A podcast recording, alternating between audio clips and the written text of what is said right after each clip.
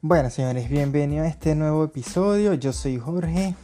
Aquí les traigo dos temas de dos personajes, dos estrellas, cada quien en su deporte. Para mí son estrellas.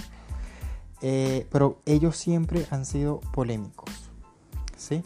Para mí, mi parecer. Pero pues, no, es que digan, no, que eh, Jorge dijo que ellos son polémicos y es así. No, no, no.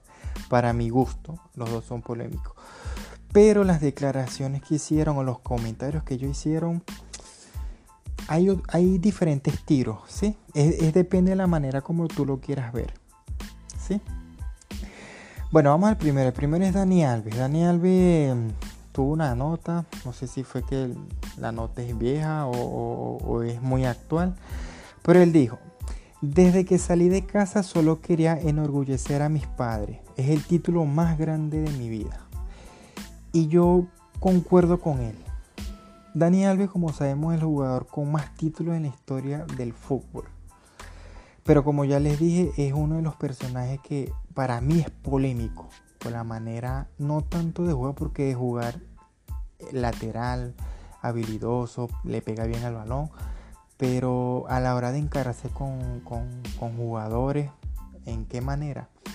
De la manera como era para discutir, para declarar, es polémico, ¿sí? Para muchos es increíble, o sea, cae mal, a mí me cae mal Dani Alves, ¿sí?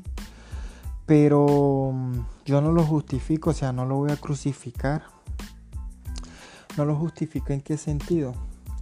En el sentido de que si él es así o me cae mal, yo lo voy a, a, despre... O sea, le voy a quitar mérito a todo lo que ha hecho. O sea, es un jugador histórico, es una estrella. Y este comentario que hizo me, gustó mucho, me gustó mucho porque se vio un Dani Alves realmente humilde. Y como yo le dije en época anterior, que ninguna persona es humilde, siempre tiene que haber alguien o todos somos arrebatados.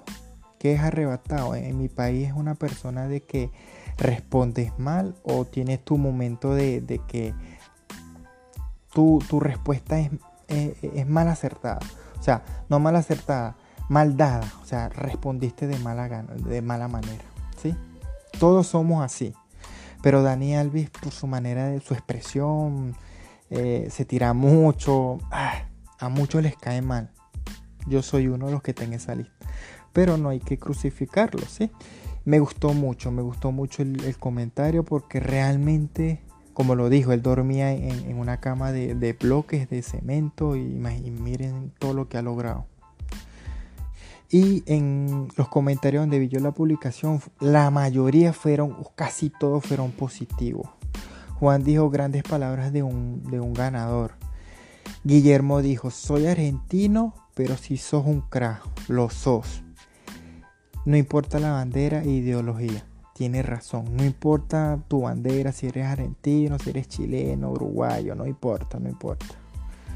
Pero realmente, si esto realmente lo dijo Dani Alves para quitarse el sombrero, porque él, él salió de su casa con una meta y la logró. ¿Sí?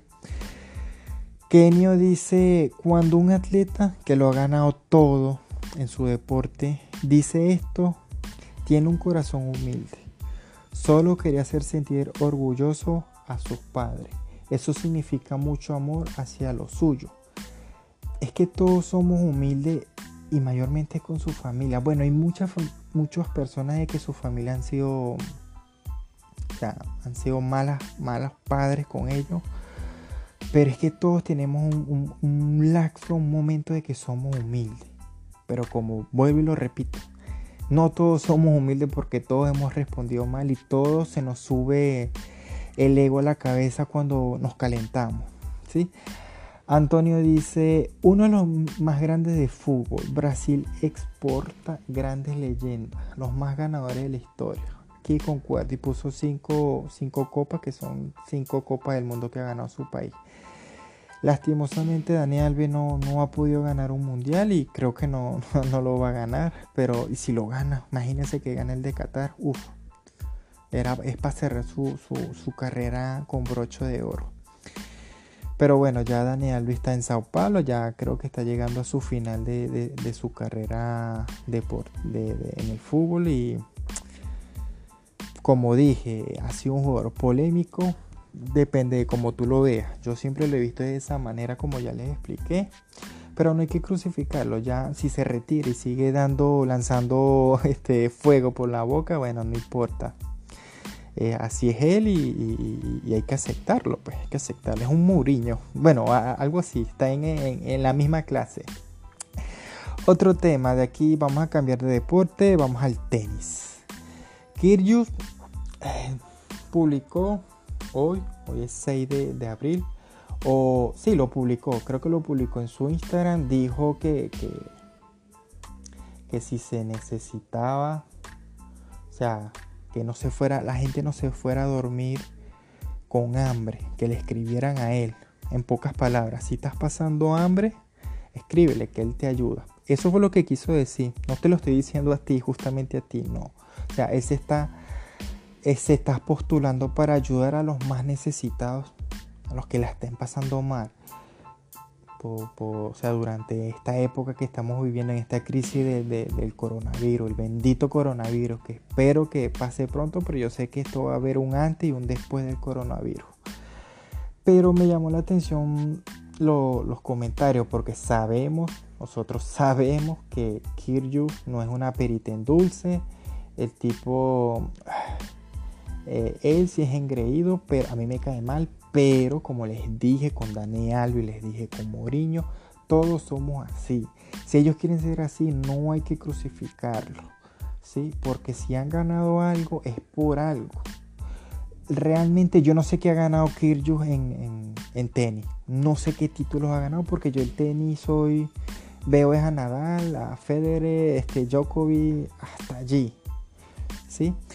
Pero Kyrgios no sé qué ha ganado y, yo creo que obviamente una estrella porque lo he visto en torneos, pero o sea, no, no, no vamos a despre, o quitarle mérito lo que ha hecho. Vamos a ver uno de los comentarios. Aquí este nombre no sé qué dice. Igualmente voy a dejar las imágenes en este podcast. Este audio lo voy a subir en YouTube con imágenes.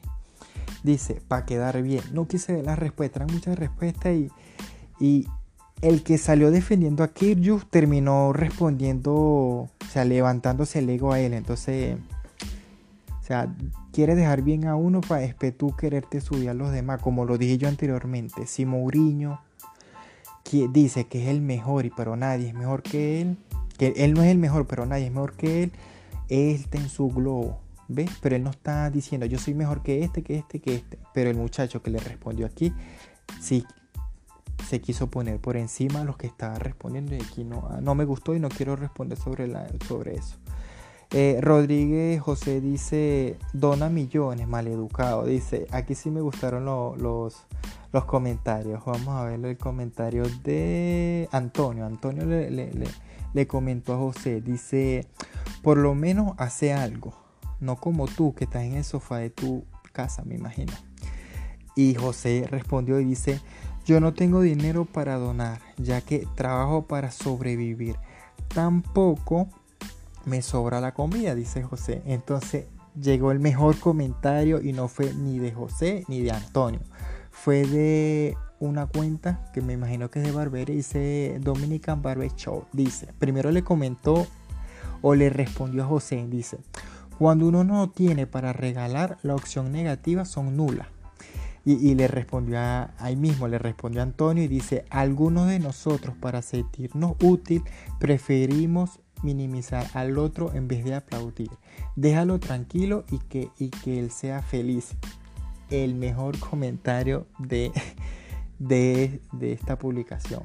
Y fue espectacular. Oscar dice, este tío me cae fatal, igual que a mí. Como le dije, a mí me cae fatal pero no critiquemos cuando vaya a hacer algo bien. Esto lo dijo Oscar, hay que aplaudir a Oscar también y es así. Si estamos en una situación crítica y así te caiga mal alguien, pero está ayudando para bien, no lo vayamos a criticar, no critiquemos, sí, no critiquemos. Eso ah, que la gente que critica hay que mirarse en un espejo primero porque tú también cometes errores, tú también te pueden criticar, pero si te gusta criticar mucho, Puede ser que al que critica mucho no le gusta que lo critiquen y casi siempre pasa eso.